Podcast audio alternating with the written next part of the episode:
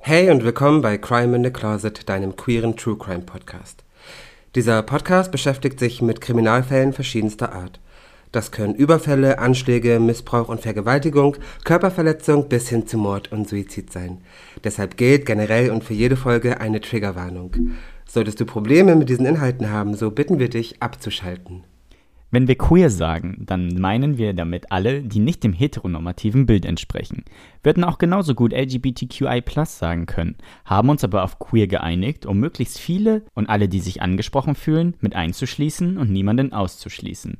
Soweit dazu und nun viel Spaß mit Crime in the Closet, deinem queeren True Crime Podcast. Auch Heden dürfen zuhören. Äh, kurze Korrektur noch oder, oder eine Anmerkung zur Folge von der letzten Woche. Ähm, ich sagte, die Alliierten kamen aus dem Osten ähm, bezüglich der Vernichtungslager und dass die SS dann die Ermordeten ausgruben, um sie zu verbrennen. So, in dem Zusammenhang habe ich gesagt, die Alliierten kamen aus dem Osten. Ähm, so habe ich es aber eigentlich gar nicht gemeint, also nicht, dass die Alliierten generell aus dem Osten kamen. Ich meinte die Alliierten, die für das Ausgraben der Leichen und der Vernichtungslager relevant waren. Die kamen aus dem Osten, also die Rote Armee, die Sowjets. Das äh, wollte ich nochmal korrigiert haben. Ja, und damit herzlich willkommen. Ähm, erstmal an alle Zuhörenden und jetzt auch an euch zwei, Tobi, René. Hallo, Miriam. Miriam. Panic, she's back. Ja, Panic, she's back. Schön, dass wir ähm, ja, wieder zusammenkommen, um diese Folge aufzunehmen. Und äh, ich habe mitbekommen, dass uns ein Pre-Talk-Thema unter den Nägeln brennt. Mhm. Also wir mussten uns gerade schon ziemlich zügeln, als wir es äh, kurz angekratzt hatten. Und ich kurz glaube, ist gut, wir haben schon gefühlt eine Stunde drüber geraged. Ja, okay, vielleicht ist es ein bisschen eskaliert, aber wir wollten euch dann auch noch daran teilhaben lassen. Deswegen mhm. äh, würde ich das Wort jetzt einfach abgeben. Wer will zuerst losfeuern? Ich würde sagen, Tobi, erklär mal unseren Zuhörenden, worum es geht, bitte. Mhm. Also, ich habe meinen beiden Co-Hosts hier gerade mal eine ganz, ganz üble Sache ähm, oh, ja. kundgetan. Nee, und zwar, ähm, viele aus der queeren Community werden es wahrscheinlich jetzt irgendwie die Tage oder gestern, vorgestern, heute, gut, was haben wir jetzt? Sonntag, ähm, die letzten Tage mitbekommen haben auf Instagram. Und zwar geht es um den Verein Liebe, wen du willst. Äh, da werden jetzt wahrscheinlich schon viele Augen rollen. ähm, ja, die haben sich aktuell wohl extrem daneben benommen. Und zwar ging es da wohl um ein Video, auf das sie re reagiert haben. Und zwar ging es da um äh, die Pronomen von non-binären ähm, Personen. Und da haben sie ein ganz, ganz großes Unverständnis für äh, ausgedrückt, um es mal milde ähm, zu sagen. Mhm. Mm. Das ist sehr milde, ja. Und haben sich dann in einem Livestream äh, völlig daneben benommen. Mhm. Ähm, ich sag mal, Liebe, wen du willst, ist eine Organisation bzw. ein Verein ganz offiziell, die sich gegen Hasskriminalität einsetzen. Ähm, sprich, die wirklich für jugendliche queere äh, Menschen da sind, ähm, sogar ein Hilfetelefon anbieten und wirklich dann in den, ähm, ja, ich sag mal, in den Notsituationen da sein wollen, wenn es wirklich um Themen wie Suizid geht, um Selbstzweifel, um Mobbing. Und das sind halt wirklich schon harte Themen, äh, muss man sagen, ähm, wo die Jugendlichen dann wahrscheinlich wirklich am Boden sind und ähm, möglichst, ja, professionelle Hilfe brauchen. So. Und dieser Verein hat halt einen Instagram-Kanal und auf diesem haben sie in einem Livestream für diese Zielgruppe ja, sich dann halt dieser Thematik der non-binären oder der Pronomen äh, angenommen für non-binäre Personen. Miriam, magst du da vielleicht noch mal ein paar Hintergrundinfos geben, was äh, das Thema non-binär und Pronomen auf sich hat? Einfach nur, um so einen kleinen Background zu geben. Ähm, also ja, ähm, so gut ich das kann. Also wenn ich irgendwas sage, was nicht richtig ist, korrigiert mich auch gerne. Ähm, ich verstehe Nicht-Binarität als einen Zwischenraum zwischen den Geschlechtern. Also wenn man sich nicht einem äh, bei Geburt zugeordneten Geschlecht ähm, zuschreiben kann, möchte, aus welchem Grund auch immer, mhm. dann fällt man ins nicht-binäre Spektrum oder man ist trans. Ich würde auch sagen, das sind zwei verschiedene Paar Schuhe, weil trans heißt meistens Transition von einem Geschlecht zum anderen. Ich bin im falschen Geschlecht geboren, möchte in das richtige Geschlecht, während Nicht-Binarität gar nicht so eine definierte Grenze hat, sondern man sich vielleicht mal einen Tag eher mhm. maskulin, anderen Tag eher feminin fühlen kann oder sich eben auch ganz geschlechtlos fühlen kann. Weder noch, ja. Genau, also Ich hoffe, ich habe das jetzt richtig gemacht. Aber so habe ich das halt verstanden. Und ähm, es gibt natürlich auch verschiedene Pronomen, die damit einhergehen. Also im Englischen ist es they, them, was im Deutschen dann Genau, immer also super... er, sie, es, Ja. ne, es sind halt Pronomen. Genau. Ja, und mit, mit, dieser, mit dieser Zwischengeschlechtlichkeit kommt eben im, im, im deutschen Sprachgebrauch das Problem der Pronomen auf. Genau, und das ist halt, wenn du they, them übersetzt, ist es halt sie im Plural, Mhm. was im Deutschen halt dann auch einfach wieder ein weiblich zugeordnetes Pronomen wäre, wenn man sie sagt. Also, Genau, aber da gibt es ja, glaube ich, sogar auch dieses euch und ihr. Genau. Ne, was, ne, also wenn man sich jetzt vorstellt, wenn man einen König anredet, ne, Mhm. könntet ihr euch vorstellen, dieses etwas Vornehmere, ne, oder könntet, ne, dieses, das, das habe ich damit immer teilweise in Verbindung gebracht, Ja. wenn man so auf die gängigen Pronomen eingeht, ne, die es im Deutschen gibt. Ja, weil, weil so für, für, ein, für ein Zwischengeschlecht sozusagen ähm, oder für jemanden, der sich als äh, beides sieht oder als weder noch, gibt es eigentlich offiziell nichts. Also ne, das ist eben das Problem, was wir in Deutschland haben oder mit der, mit der deutschen Sprache haben. Genau, und da es nichts Offizielles gibt und diese Menschen aber dennoch ähm, eine Art der Ansprache sich wünschen, haben sie sich Pronomen ähm, gewünscht, sage ich jetzt mal. Und das ist zum Beispiel sowas wie Xier oder Sier, also so eine Mischung aus sie und er.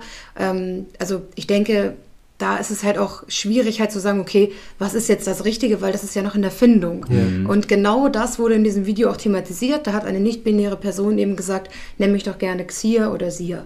Und da haben diese Personen in dem Livestream super, super Sind unprofessionell erstmal drauf aus dem Lachen nicht mehr rausgekommen. Ja. Genau, also sie sind halt live gegangen und wollten diese ganze Thematik Mhm. aufgreifen, beziehungsweise wurden in diesem Livestream darauf angesprochen, weil dieses Video, was sie im Vorfeld gepostet haben, ihre Reaktion, die halt ähm, mit Unverständnis, durch Unverständnis geprägt war, wurde dann halt äh, von den Zuschauern aufgegriffen und dann sollten die dazu Stellung nehmen und sie sind halt erstmal, ne, also erstmal ist, haben sie ihre ihr Dosenbier weggestellt, was ich halt auch, also generell in diesem Umfang bei Jugendlichen schon ziemlich Ja.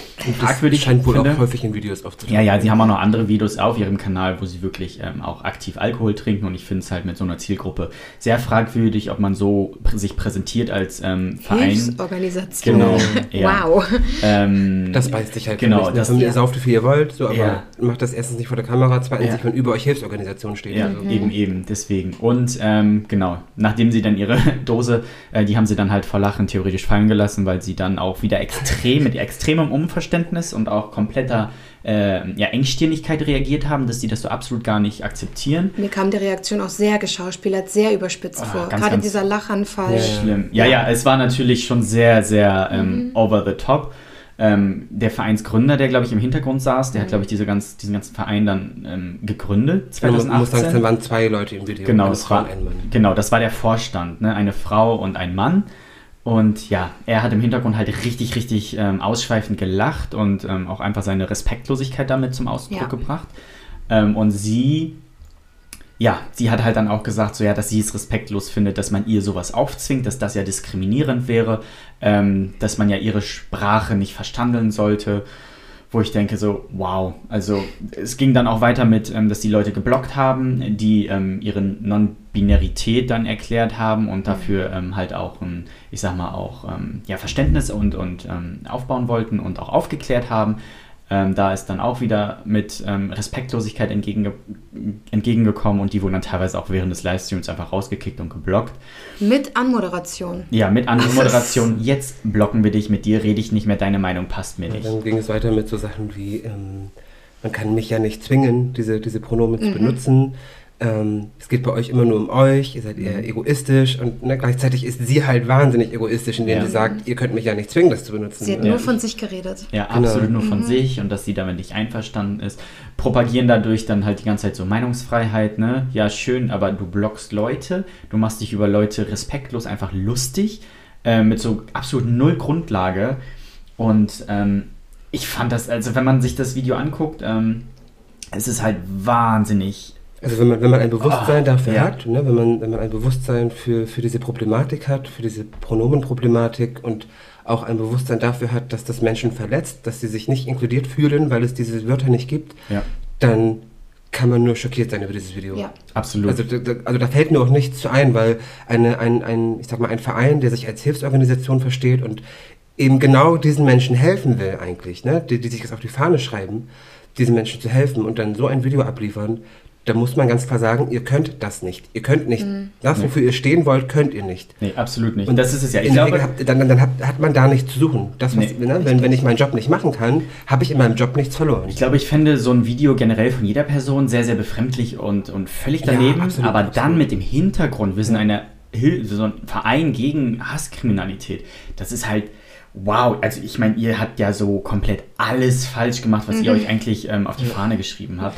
Und man muss dazu sagen, diese Organisation oder dieser Verein wurde halt gegründet, ich glaube 2018 von diesem, übrigens diesem Typen, der dann im Video war, der wurde nämlich zusammen mit seinem Freund in irgendeinem Berliner Park oder so weiter mit dem Messer bedroht und aufgrund dieser Situation haben sie dann halt ähm, diese, diesen Verein gegründet und ja, wie Miriam gerade schon ähm, so gut sagte ähm, vor unserem Pre-Talk, ähm, ja, da wurden sie dann jetzt halt vom Opfer auch zum Täter mit dieser Aktion. Ja.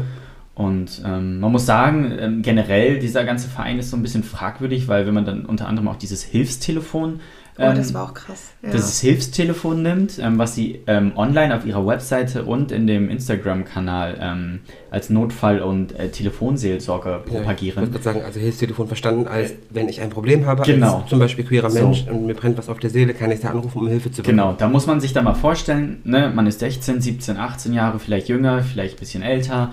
Äh, man steht gerade in der Findungsphase, man ist queer, viele können sich damit identifizieren, dass sie wirklich dann nicht wissen, was Sache ist, Selbstmordgedanken haben, ganz unten sind und sich super wertlos finden, fühlen und dann vielleicht einen Moment der Hilflosigkeit haben, wo sie vielleicht, ne, wenn ich jetzt mal überspitzt mit der Klinge in der Hand dann da sitzen und nicht wissen, was sie machen wollen, sollen und dann Hilfe suchen und dann diesen Instagram-Kanal im Kopf haben und da anrufen. Ja, und wo landen sie dann? Bei einem 18-jährigen Jungen. 17-Jährigen. Oder 17-jährigen. Jetzt 18. Jetzt Wurde auf 18. Insta Ach. vor ein paar Tagen gepostet. Okay, mittlerweile 18-jährigen Ey, Jungen, Leute. der absolut fachlich Geht's? dazu nicht ausgebildet ist.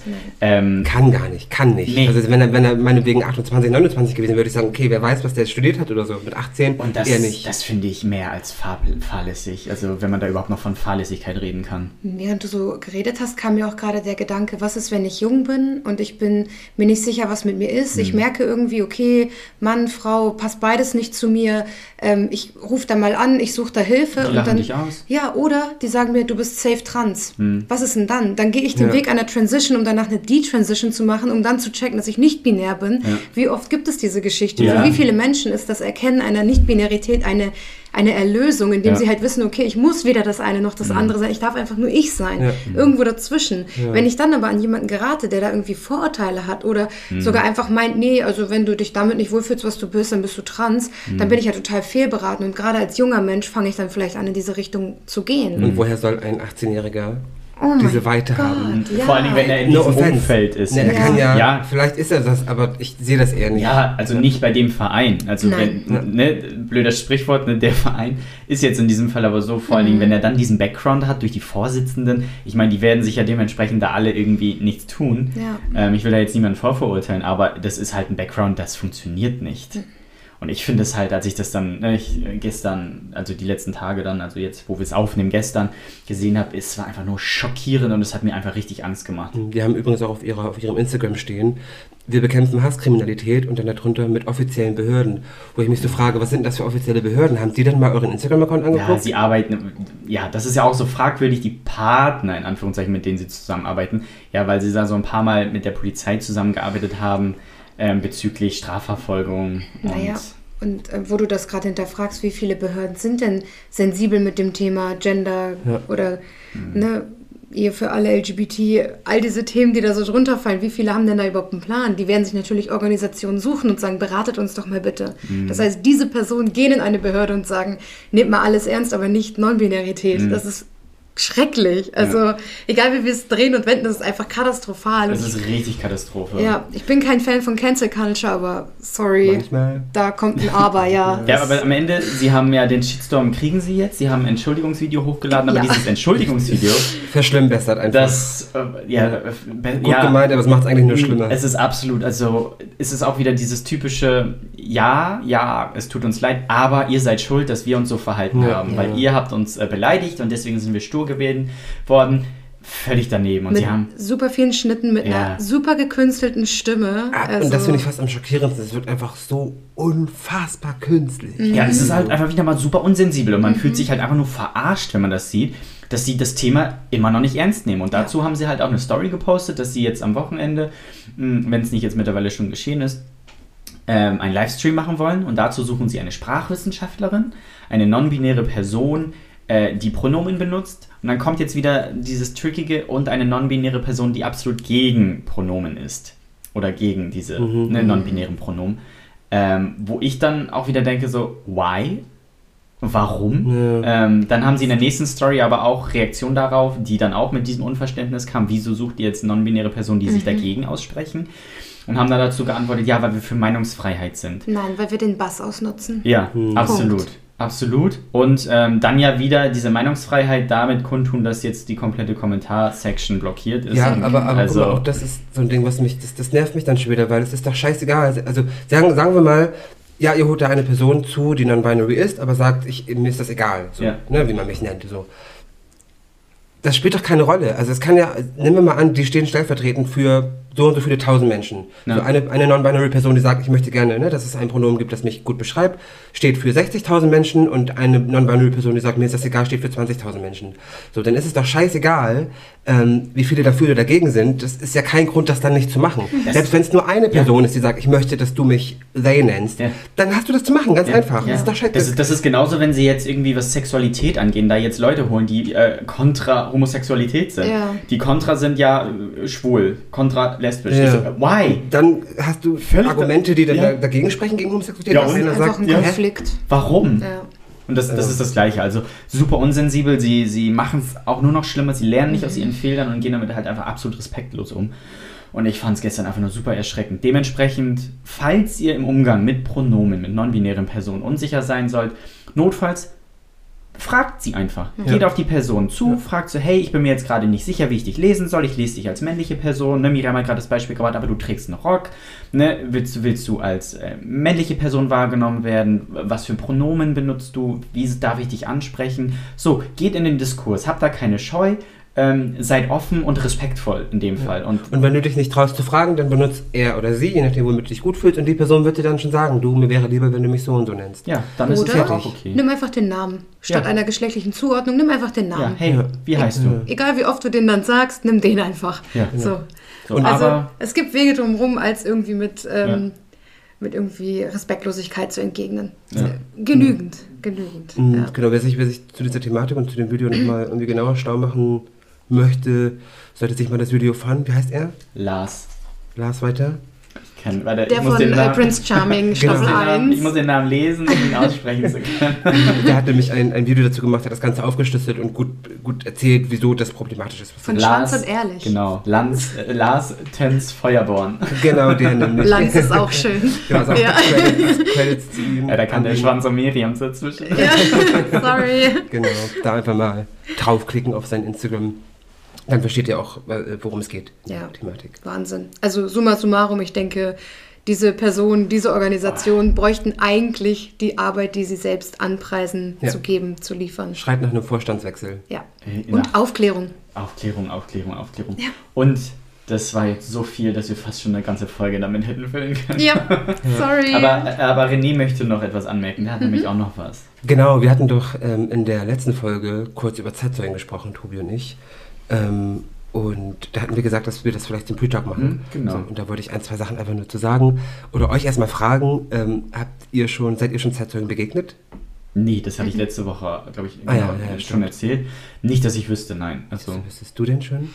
Ähm, niemand, der in Deutschland gelebt hat. Also niemand, der irgendwie. können wir kurz nochmal, um die Leute abzuholen, Zeitzeugen bezüglich Okay, was? Ah, Zeitzeugen sorry. bezüglich des Holocaust. Ne? Also es gibt natürlich Zeitzeugen für alles Mögliche, ähm, aber jetzt in unserem Fall für bezüglich des Holocaust, also Holocaust-Überlebende. Genau, weil im Januar gibt es ja jetzt jede Woche, äh, jeden Sonntag ausnahmsweise eine Folge bezüglich des Gedenktags der Opfer Holocaust-Gedenktag, des genau. Holocausts.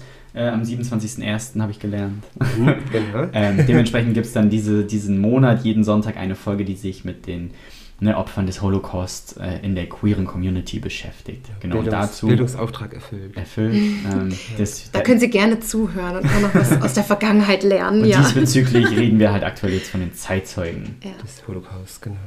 Genau, also äh, niemand, der jetzt irgendwie in Deutschland war, sondern äh, nur, also nur meine Oma, die mir halt erzählt hat, wie sie in Polen damals äh, flüchtete Mhm, und dann in Deutschland gelandet ist. Also das schon, aber sonst. Also sie ist auch dann während der 30er oder 40er geflüchtet. Mhm, Genau. Aus, ähm, also mittlerweile, ähm, nee, wie hieß das denn damals?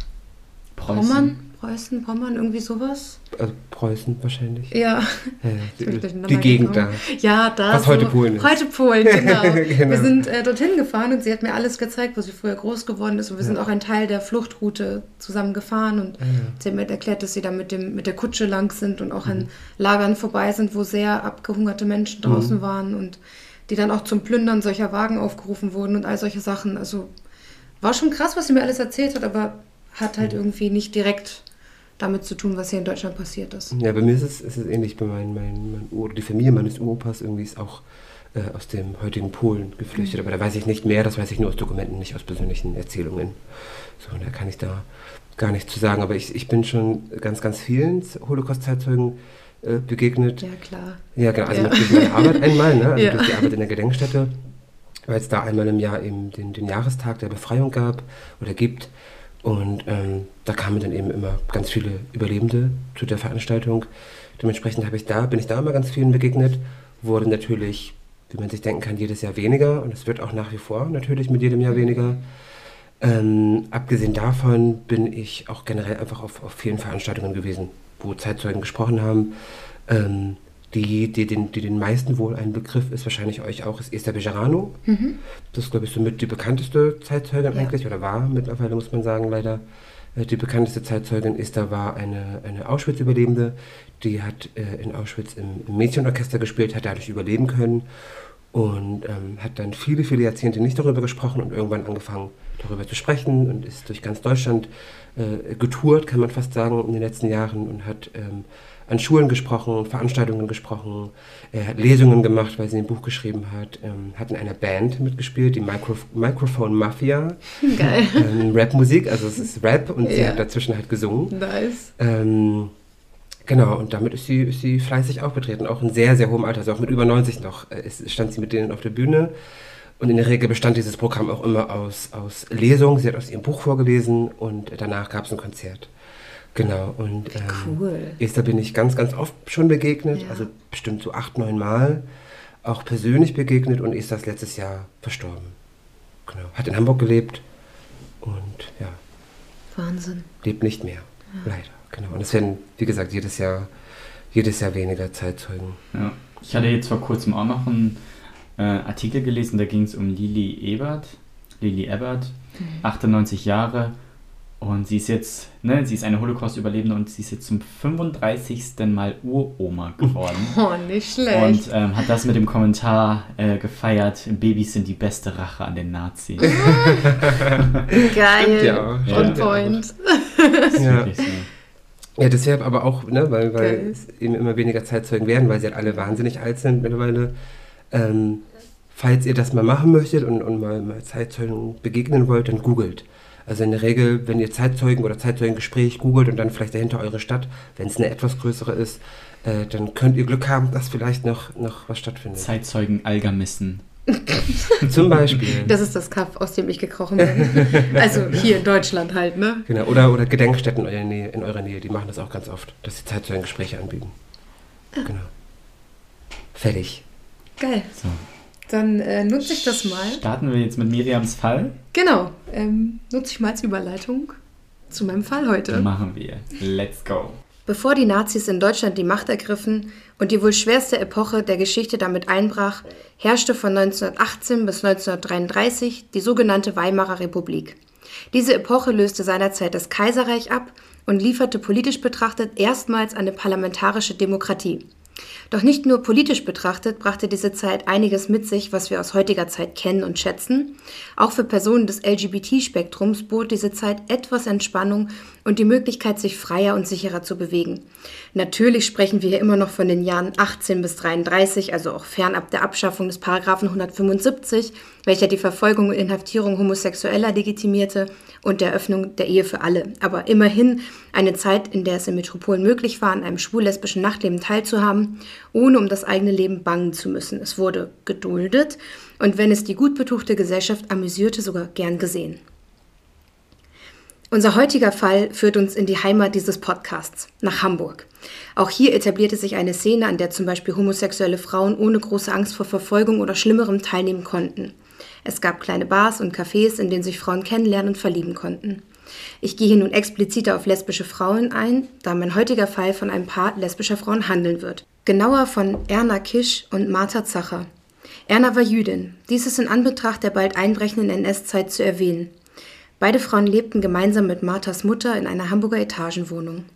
Anfang 1930 lernten sie sich in einem Park in Hamburg-Hamm kennen. Erna Kisch machte gerade eine schwere Zeit durch. Sie war frisch getrennt und ertrug die Einsamkeit und die plötzliche Geldknappheit nur schwer. Erna war aus gutem Hause. Sie besuchte in ihrer Jugend Privatschulen, wurde verwöhnt und später zur Vermögensvermehrung von ihren Eltern mit ihrem Ehemann bekannt gemacht. Eine Zwangsehe, wie sie später sagte. Erna nahm den Namen und die Staatsangehörigkeit ihres Mannes an. Das war damals so üblich und ein Jahr nach der Heirat bekam Erna einen Sohn. Bald darauf war Ernas Mann auf langen Geschäftsreisen in Iberien unterwegs und ihre Mitgift von 70.000 D-Mark schien verloren. Eine Mitgift bezeichnet Vermögen in Form von Gütern und Hausrat, die eine Braut mit in eine Ehe bringt. Die Mitgift ist eine kulturell festgelegte Form des Gabenaustausches anlässlich einer Heirat. Sie wird vom Vater der Braut an den Vater des Bräutigams oder direkt an das Ehepaar übergeben. Ohne das Geld ihres Mannes hatte Erna jetzt Probleme, sich im normalen Leben zurechtzufinden und begann Teile des Hausrats zu verkaufen und Zimmer unterzuvermieten, um über die Runden zu kommen. In eines dieser Zimmer zog eine Dame, mit der sie dann ein langes Verhältnis beginnen würde. Sechseinhalb Jahre zog sich die Scheidung von ihrem Mann hin, und Ernas Ex-Mann warf ihr immer wieder vor, einen unangemessenen Lebenswandel zu führen. Irgendwann einigten sich die beiden und trennten sich. Und Erna wurde ab da von ihrem Bruder aus bezahlt, welcher von ihren Eltern damit beauftragt wurde. Ihre Eltern waren sich sicher, dass Erna mit Geld nicht umgehen konnte, und seinerzeit einigte man sich dann in einem Scheidungsfall über die Frau hinweg, und die Eltern behielten die damalige Mitgift wieder ein. Dieses Geld zahlten sie Erna nun durch die Verwaltung des Bruders aus. Sie nahm es, um ihre Freundin zu verwöhnen, und das Geld war dann irgendwann leer, und als das Geld ausging, verließ diese sie. Diese Sorgen teilte Erna am besagten Tag 1930 mit der noch fremden Frau im Hammerpark, Emilie Martha Elisabeth Zacher aus Wien. Als Tochter eines selbstständigen Kaufmanns zog sie im Alter von elf Jahren mit ihren Eltern nach Hamburg. Sie absolvierte eine Gewerbeschule und half ab da im väterlichen Betrieb aus. Vom Vater und einem Verwandten wurden sie und ihre Mutter so gut bezahlt, dass sie beide erstmal nicht erwerbstätig sein mussten. Dies hielt dann zehn Jahre an und ab da mussten die Mutter und sie ebenfalls Zimmer untervermieten und von der Wohlfahrt leben. Ob es nun die Sympathie füreinander war, den sie aufgrund ihres sich ähnelnden Lebenswandels hatten, oder ob sie sich dann aus anderen Gründen anfingen zu treffen, weiß man heute nicht. Aber von diesem Tag im Park an wollten die beiden gemeinsam durchs Leben gehen. Und so zog Erna fünf Jahre später, 1935, bei Martha und ihrer Mutter ein. Lesbische Liebesbeziehungen wurden seinerzeit nicht strafrechtlich verfolgt, im Gegensatz zu Beziehungen zwischen schwulen Männern. Lesbische Liebe wurde als vorübergehende Natur betitelt, aber wagten es zwei Frauen jedoch, sich als Liebespaar zu outen und eine ernsthafte Beziehung anzustreben. So wurden sie auch für dieses Vergehen von der Gestapo verfolgt. Erna und Martha waren sich dessen bewusst und lebten daher betont unauffällig und angepasst. Um nicht aufzufallen, mimte Martha die brave Arierin, unterschrieb ihre Schreiben stets mit deutschem Gruß, stand in Gesprächen hinter den Entscheidungen Hitlers und positionierte sich antisemitisch. Der Spagat war groß, gerade da ihre geliebte Erna Jüdin war. Doch den beiden gelang es, da sie beide nicht arbeiteten, gesellschaftlich unsichtbar zu bleiben. Ebenso war Martha nicht mehr im gebärfähigen Alter und somit von der weiblichen Pflicht befreit, dem Führer ein Baby zu schenken, wie es arischen Frauen ja vorgeschrieben wurde. Der Zins, den Ernas Bruder ihr monatlich überwies, lag zwischenzeitlich nur noch bei 85 Mark monatlich. Und die Frauen schmiedeten bald einen Plan, wie sie Erna rächen und die Eltern um das gesamte Vermögen bringen könnten. Und so nutzte Martha ihren Status als Arierin und ließ sich die Konten ihrer Freundin durch sie bevollmächtigen, um danach die Familie zu melden, zur Auszahlung des Vermögens zu zwingen und das Geld danach von Erna an sich selbst zu übergeben. So war es dann wieder ihrs. Sie hätten das Geld somit dem Volksschädling abgenommen und einem arischen Haushalt zugeführt. Das war damals die Art, das zu betrachten. Ernas Eltern weigerten sich beharrlich und zwischen den beiden Parteien brach ein Rechtsstreit aus. Während des Streits kontaktierte Ernas Mutter ihre Tochter.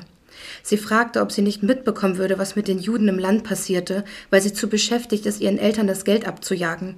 Sie warnte ihre Tochter, erzählte, dass der Bruder sein gut laufendes Geschäft bald schließen müsste, da er Jude ist, dass sie überlegten abzuhauen.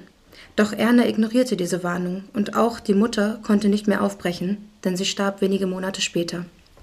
Hiermit erbten Erna und Martha dann 18.000 Mark. Sie ließen es sich gut gehen, kauften neue Möbel und verreisten. Sie waren im Harz, an der Ostsee und in Berlin.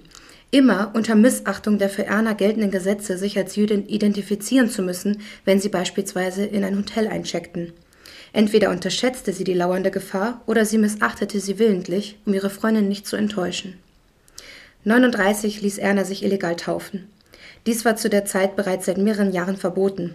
Aber sie fand einen Pastor, der es dennoch vollzog, da er sie weder innerlich noch äußerlich als jüdisch ansah.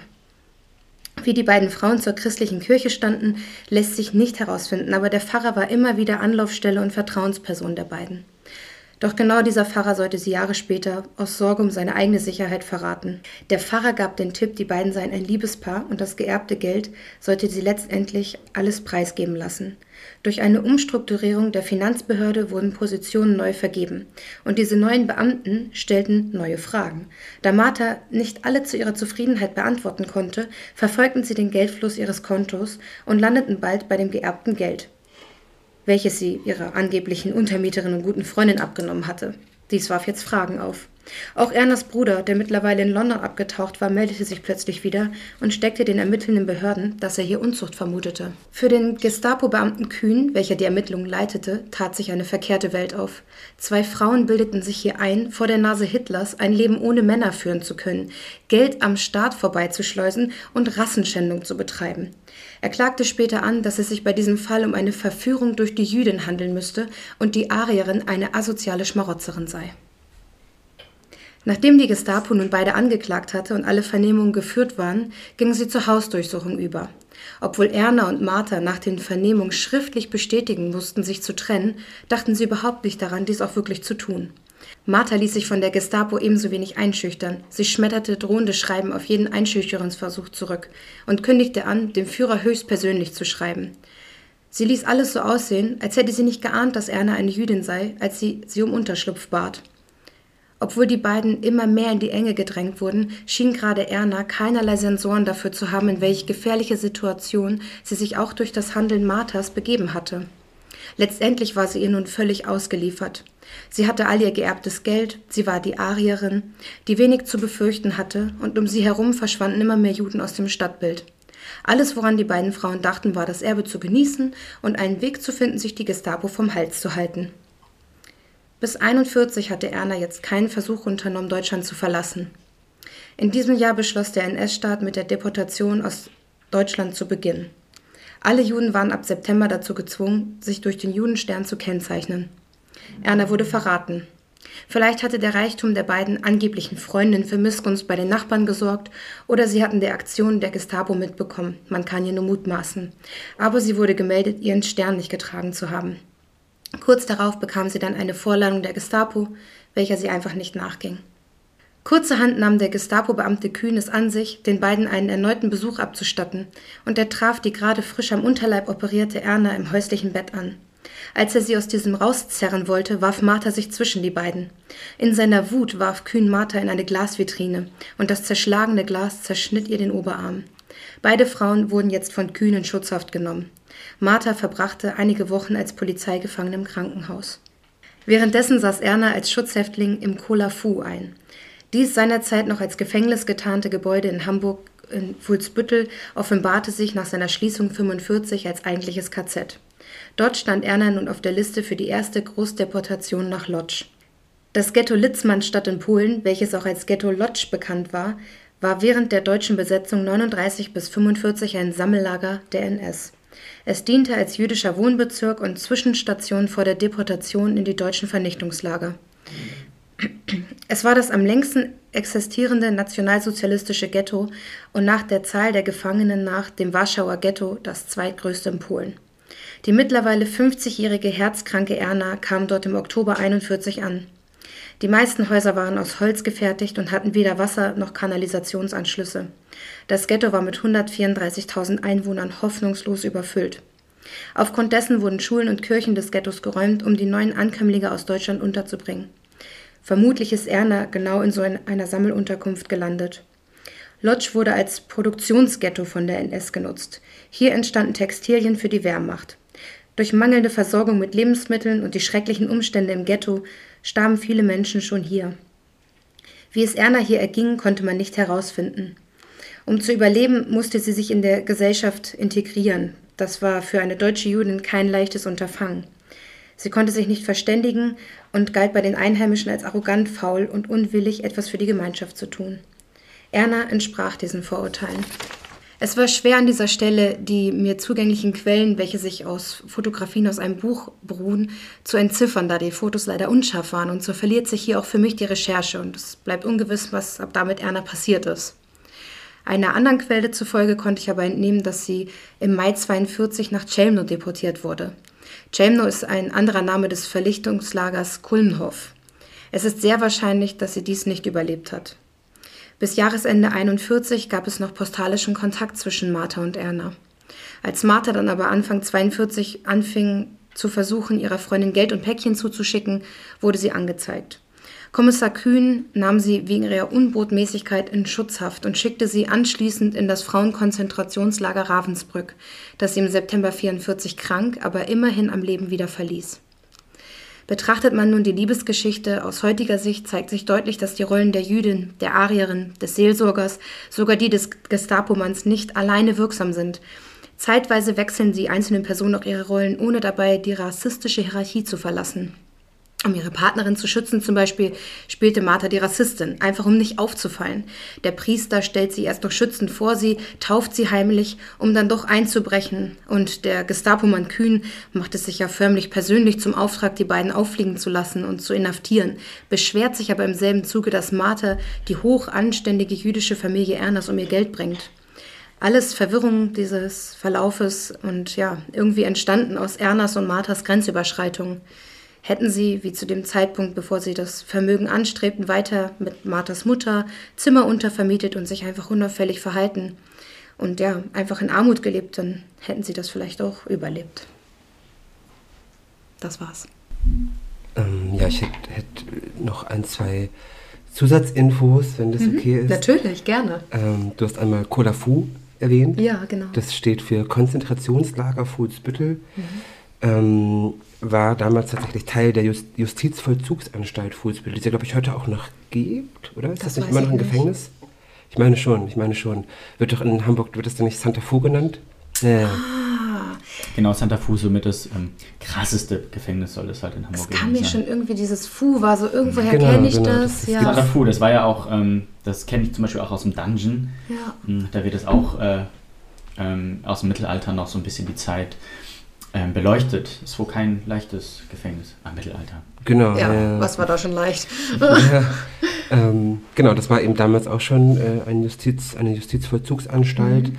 Ähm, und ab 33 und dann auch bis zum Ende, also bis 45, ist da eben im Teil des, des äh, NS-Gefängnisses sozusagen eingezogen. Und dadurch, dass es dann eben ab 33 auch der SS-Bewachung unterstellt gewesen ist, war es dann im Grunde ein KZ. Mhm. So kann man eigentlich nicht anders sagen. Ja, ich hatte in den Recherchen den Namen nur gelesen, ohne Erklärung, was das ist. Habe dann eben ein bisschen hinterher gegoogelt und halt irgendwie gelesen, das soll als Gefängnis gehandelt worden sein, mhm. offiziell. Mhm. Aber die Umstände im angeblichen Gefängnis waren halt wie bei einem KZ. Ja, ja, genau. Deswegen halt dieses, ja. später hat man erkannt, das war eins. Ja, dafür spricht eben auch einfach, dass die SS ab 33 dem Ganzen, ne, dass mhm. das Ganze der SS unterstellt war. So. Ähm, und ab 44 gab es ebenfalls auch im selben Gebäudekomplex ein Außenlager vom KZ Neuengamme. Mhm. Ähm, und heute ist es eine Gedenkstätte, also das, das gibt es immer noch, heißt immer noch Kola Fu, also die Gedenkstätte, ähm, und ist eine von ja, drei großen Gedenkstätten, die wir hier in Hamburg haben. Ne? Wir haben einmal die KZ-Gedenkstätte Neuengamme, wir haben Kola Fu, Gedenkstätte, ähm, Gedenkstätte Fuhlsbüttel und wir haben die Gedenkstätte Bullenhuser Damm. Mhm. Falls euch das was sagt? Mhm. Gar nicht? Also ich kannte nur Neuengamme tatsächlich. Okay. okay, kurz, weil darum soll es eigentlich nicht gehen. Bullenhuser Damm war eine Schule mhm. in Hamburg Rotenburgs Ort, glaube ich, ist das. Ähm, okay, ich muss ein bisschen ausholen. Kurz, Kannst sagte er. nicht so schmatzen, Tobias. Entschuldigung.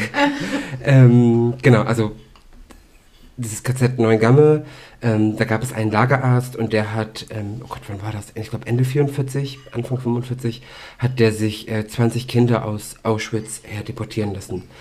Ähm, die sind dann eben ins KZ Neuengamme gekommen, weil er damit Experimente, mit den Kindern Experimente machen wollte. Und als dann klar war, äh, die Alliierten rücken immer näher, musste man ja Spuren beseitigen und ähm, hat sich dann gedacht, okay, was machen wir mit den Kindern?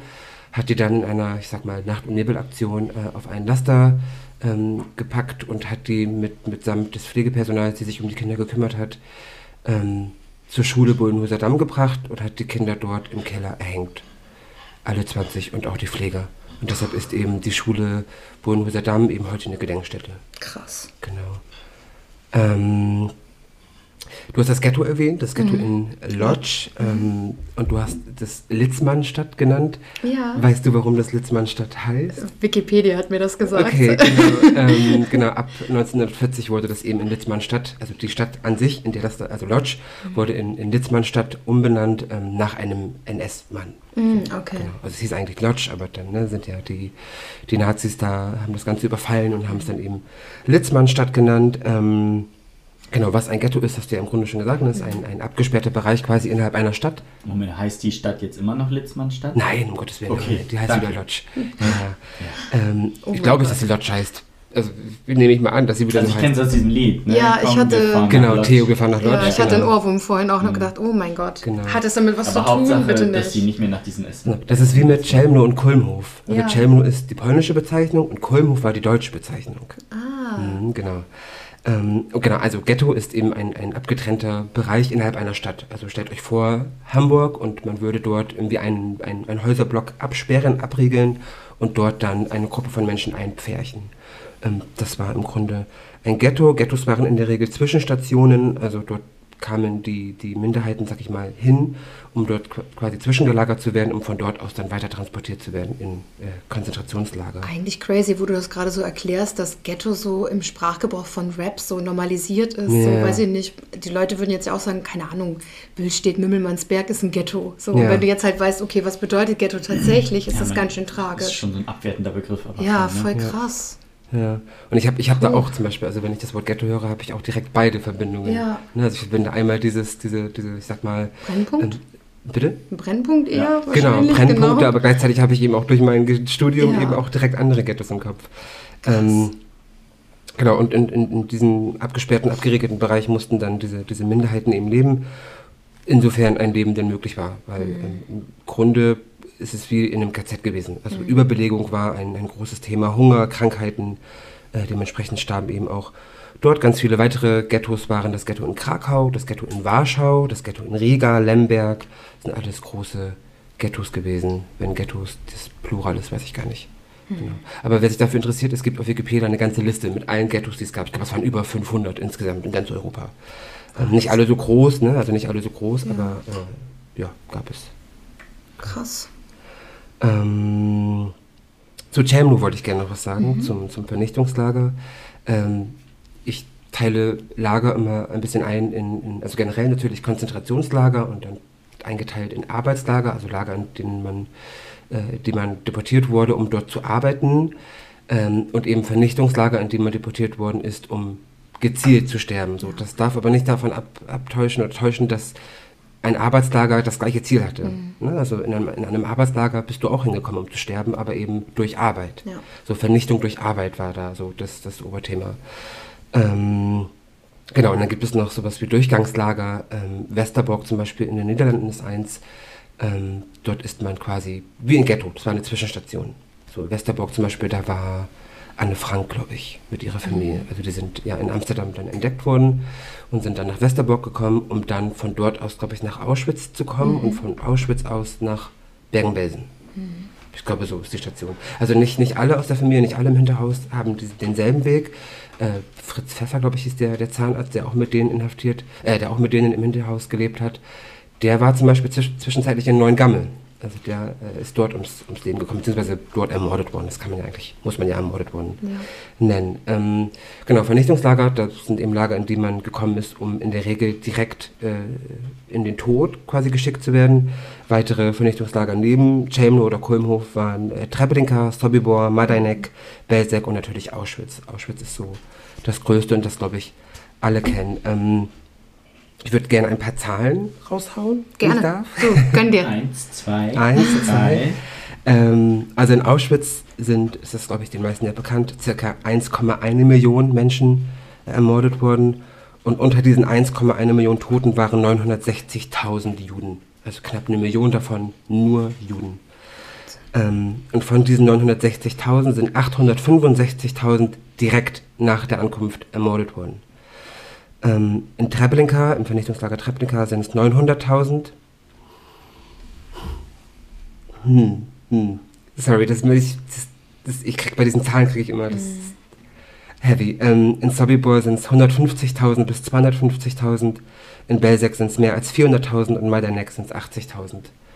Ähm, und so kommt man dann eben auf diese riesige ja. Zahl. Also man sagt, glaube ich, in der Forschung etwa 3 Millionen sind durch die Vernichtungslager oder durch die Lager generell ermordet worden und die anderen drei Millionen durch Erschießungen, also durch Massenerschießungen im Osten. Ähm, und so kommt man eben auf die Zahl 6 Millionen. Ich finde es immer so krass, dass irgendwie, ähm, gerade so in meinem Geschichtsunterricht wurde immer nur Auschwitz thematisiert mhm. und was da halt passiert ist. Wir sind auch nach Bergen-Belsen gefahren, wo ich auch schon schockiert war und mir gedacht habe, oh mein Gott, das ist ja gleich um die Ecke. Also ja. Ich habe zu der Zeit ja. in Niedersachsen gelebt und wir waren irgendwie ratzfatz da und ähm, also fand ich schon irgendwie krass. Und ich habe erst irgendwie im Laufe der Zeit durch meine eigenen Recherchen gelernt, dass es auch noch andere dieser Lager mhm. gab. Also Treblinka, Sobibor, das habe ich alles erst viel später gecheckt und auch wie groß die waren. Mhm. Das ist schon. Ja, nee, nee, nee. Also groß waren die eigentlich nicht. Das waren relativ also, kleine Gelände. Der Umfang der Ermordung. Genau, so, der, das meine genau, ich wenn man groß, sich, wenn man also, sich Treblinka 900.000, ne? ja. ne? So, das ist nicht weit weg von 1,1 Millionen, was Auschwitz betrifft. Genau. Und so. wird aber irgendwie verschwiegen, habe ich so das Gefühl. Ja, also weil halt Auschwitz so sehr dominant genau. ist. So Auschwitz ist so das Symbol des Holocaust. Ja. Ähm, so und lieber das als gar nicht. So, mhm. ne? Ja, absolut. Ja. Genau. Ähm, Immerhin wird drüber geredet. Also. Genau, genau. Ähm, der Ablauf war ganz oft eigentlich der gleiche. Also man, man kam an, wurde entblaust und dann wurde gesagt, so jetzt geht's in die Dusche und dann ist man in die Dusche gekommen und kam in der Regel nicht mehr raus. Ähm, in, Im Fall von Chelmno war es so, dass, dass die, die Häftlinge oder die Gefangenen oder die Deportierten sich entkleiden mussten und dann wurden sie zu einer Rampe getrieben und an deren Ende waren dann drei Gaswagen. Ähm, man hat die Opfer dann mit Peitschenschlägen quasi dort hineingetrieben, verschloss die Tür. Ähm, der Fahrer sozusagen kroch unter das Fahrzeug, schloss den Verbindungsschlauch vom Auspuff ins Wageninnere und startete den Benzinmotor. Und äh, durch die eindringenden Abgase erstickten die Menschen dann innerhalb von meistens na, zehn Minuten. Ähm, dann fuhr eben dieser, dieser Wagen in den Wald und dann wurden die Toten in Massengräbern verscharrt. Genau. Ähm, Vorbild sozusagen für das Ganze ähm, war das, der, sagt euch Euthanasie etwas, der Begriff ja. Euthanasie? Genau, ähm, die Nationalsozialisten haben ja schon relativ früh angefangen, Behinderte und Kranke äh, sogenanntes unwertes Leben mhm. ähm, ja, auszulöschen, zu vernichten, um mal in deren Sprachgebrauch zu bleiben. Und ähm, haben das eben so gemacht mit diesen Gaswagen. Und die mhm. waren dann Vorbild quasi für die spätere Massenvernichtung. Ähm, und auch viel von dem Personal, was in diesen, in diesen, in diesen Anstalten ähm, eben diese Tötungen durchgeführt hat, ähm, haben, ist, sind, sind dann auch später in den Osten rüber und haben dann eben dort diese Vernichtungslager geleitet. Ähm, ja, aber das nur mal so als, als Ursprung, als kurzer, ganz kurzer Mini-Einblick in, mm. in die Historie, was das betrifft. Ja. Ja, es ist einfach unvorstellbar. Riesiges Thema, krasse, krasse Einzelschicksale.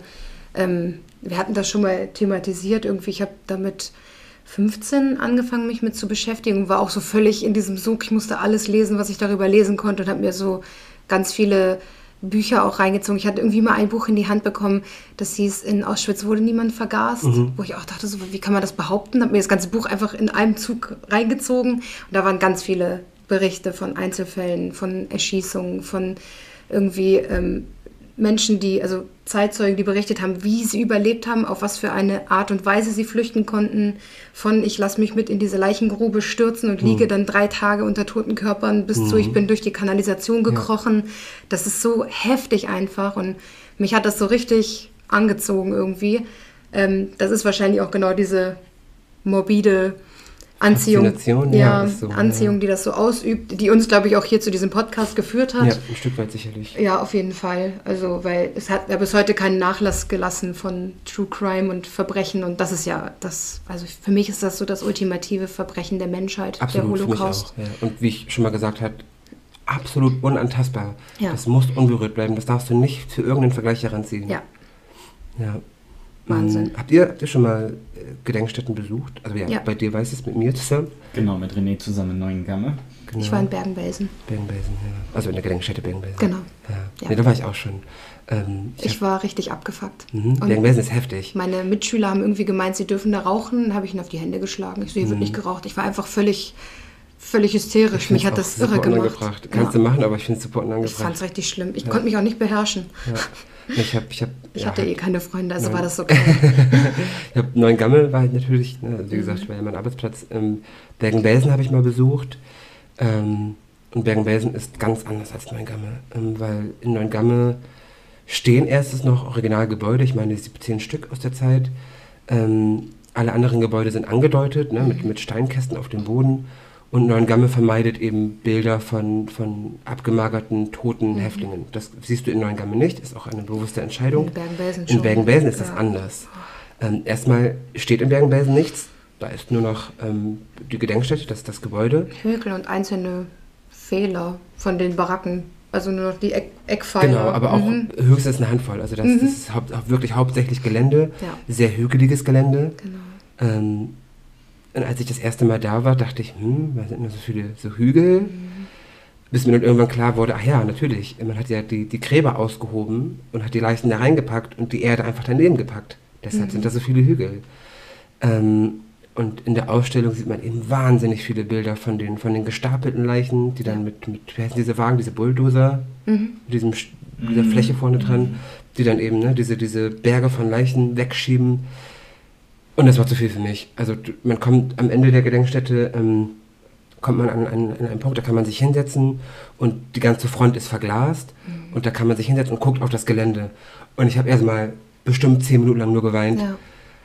weil mich das komplett überfordert hat, weil ich damit auch gar nicht gerechnet habe. Mhm. Ähm, klar, ich wusste, dass das so da ist und dass das passiert ist dort, ähm, weil Bergen-Belsen auch zum, zum Schluss in den letzten Wochen einfach wahnsinnig überbelegt gewesen ist und, und äh, Krankheiten, also es gab, glaube ich, keinen Häftling, der nicht in irgendeiner Form krank gewesen ist. Ähm, von Anne Frank geht man zum Beispiel auch davon aus, die war ja in Bergen-Belsen mit ihrer Schwester Margot, ähm, dass sie eben auch an der Krankheit dort gestorben ist, äh, gestorben ist. Ähm, und, und diese Bilder dann zu sehen, das war schon sehr, sehr heftig. Das war sehr erdrückend. Ähm, genau, Bergen-Belsen habe ich gesehen und in Sachsenhausen war ich. Also im KZ Sachsenhausen, das ist nördlich von Berlin. Mhm. Ähm, ist quasi ähnlich zu erreichen wie, wie, wie- wie, Neuengamme von Hamburg aus. Also vom Kern Hamburg aus kommst du in Berlin ähnlich, äh, mit einer ähnlichen Strecke nach, nach, zum KZ, zur Gedenkstätte Sachsenhausen. Ähm, ja, genau. Mehr habe ich aber auch noch nicht gesehen. Also ich war noch nie in Auschwitz tatsächlich. Ich würde es mir gern mal anschauen. Ich auch, ja. Ich weiß gar nicht, ob ich das in der letzten Folge erzählt habe, aber das mit meiner Uroma, dass die in Auschwitz ermordet worden ist. Mhm. Ähm, allein deshalb würde ich es gerne, mir gerne mal angucken. Hm. Ja. Klingt nach einem Roadtrip. Nach dem was? Nach einem Nach dem Roadtrip, Roadtrip, ja. Ich habe nach einem Mordtrip verstanden. Nein, Bitte dieses was? Mal nicht. Klingt Also René, was? reiß dich zusammen. Ja. Aber guck mal, ist doch gut, dass jetzt das die Stimmung ein bisschen aufgelockert Ja. hat. Der Mordtrip. Thema. Mhm. Ich fand bei deiner Story interessant, dass die überhaupt so lange unentdeckt geblieben sind. Ja. Das hat mich die ganze Zeit so. Vor allem, sie haben damit ja letztendlich auch kein Hehl draus gemacht, ne? Aus ihrer Sexualität, wenn ich es richtig verstanden Ähm, habe. Ne? Sie haben das Jein. hinter verschlossenen Türen. Ja. Aber das ist ja immer das Ding mit dem Lesbischsein. Du wirst halt eher unsichtbar gemacht, als dass du sichtbar ja, bist. und das, das war das auch, vor allem dann auch mit ihrem, in Anführungszeichen, Mhm. Reichtum. Genau. Ähm, hat mich die ganze Zeit gewundert, wann ist es soweit, dass sie auffliegen? Mhm. Wann ist es soweit? Ne? Weil du hast ja auch Nachbarn, die bekommen das ja auch alles mit. Genau. Und ich glaube, das war es ja am Ende auch, dass dann ja auch die in der Bibel, glaube ich, ja dann auch angeschwärzt wurde, was die Pakete und das Geld verschicken anging. Ne? Mhm. Ne? Und ähm, das ist schade, dass die dann am Ende auch noch äh, aufgegriffen wurde. Ja. Ähm, nee, und das, wie du auch gerade schon sagtest, das hatte mich im Vorfeld auch so ein bisschen, ähm, hatte ich mich schon so ein bisschen gefragt, mhm. ähm, weil Lesben ja von den Nationalsozialisten ja nicht als Lesben verfolgt wurden. Ist mhm. doch richtig, ne? Als Asoziale. Ja, genau. Unter anderem, ja, ja. Mhm. Also irgendeinen Stempel hat man denen aufgedrückt, genau. um sie dann zu verhaften. Ähm, es ist auch in den meisten Quellen, werden die beiden auch nicht als lesbisches Paar genannt. Mhm, sondern Freundin. Genau, aber es gibt mhm. eine Quelle, nämlich die, die du auch benutzt hast, von Beate Meyer. Ja, genau. Genau. Ähm, habe ich übrigens schon mal kennengelernt, die Frau, sehr, sehr nett. Die hat ähm, und wenn die schreibt, das, das war ein lesbisches Pärchen, dann kann man darauf vertrauen, dass das auch so gewesen ist. Weil Beate Sie Meyer, hat den Tee. Mhm. mhm. Beate Meyer hat ganz, ganz lange im Institut für die Geschichte deutscher Juden hier in Hamburg gearbeitet, mhm. hat auch den Schwerpunkt in ihrer Forschung äh, Geschichte, deutsch-jüdisch, deutsch-jüdische Geschichte. Mhm. Also wenn die davon schreibt, dass das ein lesbisches Pärchen gewesen ist, dann kann man der Quelle auf jeden Fall vertrauen. Ähm, Gott, ich hoffe, ich rede nicht zu viel, aber ich hätte noch ein Stichwort ich zu super spannend. unentdeckt bleiben. Mhm. Ähm, das hast du in ganz in Großstädten hast du das relativ oft gehabt, dass, mhm. dass man auch untergetaucht irgendwie überlebt hat. Also ich habe mal ein ganz, ganz spannendes Buch gelesen von, von Marie Jalowitsch-Simon. Äh, die ist als Untergetauchte in Berlin, hat die überlebt. Also so als Literaturtipp vielleicht. Ist auch, also kein, kein, keine wissenschaftliche Arbeit, sondern ist ein Buch, was man gut lesen kann, mhm. so als Abendlektüre.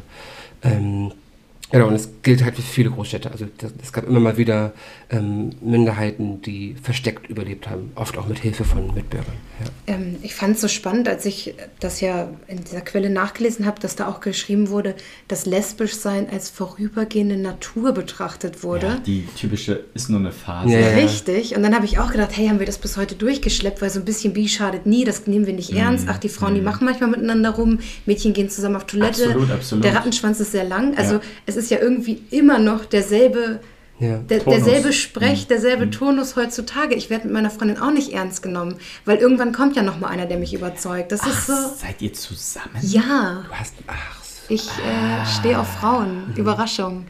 Ja. Oh ja, wir haben uns auch schon mal gefragt. Das ist, du wärst aber nur ein kokettes Mädchen. Mhm. Nee, nee. Ich teile nur meinen Reichtum mit äh, einer anderen Frau. ja, genau. Kokette Dame. Aber das ist so, ich glaube, das ist halt irgendwie ja. noch so im Kopf drin. Kann ich ja. mir sehr gut vorstellen. Ja, ich glaube, das hat auch generell so was mit dieser mangelnden Emanzipation in den Bereichen zu tun, dass man eine Frau halt nicht ernst nehmen kann mhm. in ihrer Meinung und ihrer Sexualität. Ja. So, ich glaube, da schwingt viele, viele kleine Zahnräder schwingen Ey, Leute, 2022 und die Frau kriegt immer noch nicht das gleiche Gehalt wie ein Mann. Mhm. Äh. Unter äh. anderem, ja. Mhm. The fuck einfach. Also, ja. sorry, aber why? Ja, das wollen wir das Fass halt noch öffnen? Nein. Nein. Nicht. Nein. Sonst rage ich gleich. Mhm. Ja, also ähm, ich glaube, dann haben wir es, ne? Vielen Dank für den Fall. Ja, nicht dafür, Leute. Für die wissenschaftlichen Anmerkungen von ja. Herrn Eder. Ja. Wir haben hier den absoluten Insider. Dr. Eder, ja. ja. Dann fühle ich mich sehr wohl. Weit entfernt vom Doktor, nicht mehr so. Kommt. Ein Doktor in Bitchologie. Mhm. sehr schön. Ja, cool. Danke fürs Zuhören. Und äh, dann freue ich mich auf die nächste Folge. Bis zum nächsten Mal. Tschüss. Ciao. Damit beenden wir die heutige Folge und verabschieden uns bei unseren Zuhörenden. Hört euch auch gerne unsere anderen spannenden und schockierenden Fälle an. Des Weiteren findet ihr uns auf allen gängigen Social-Media-Plattformen wie Instagram und Facebook. Wir freuen uns auf euer Feedback, vor allem auf Spotify oder Apple Podcast. Hinterlasst uns gerne 5 Sterne und einen Kommentar. Sollte sich jemand durch die Folge getriggert fühlen oder generell Schwierigkeiten mit den Themen Diskriminierung, Mobbing, Übergriffen oder Suizid haben, verlinken wir euch passende Anlaufstellen in den Show Notes.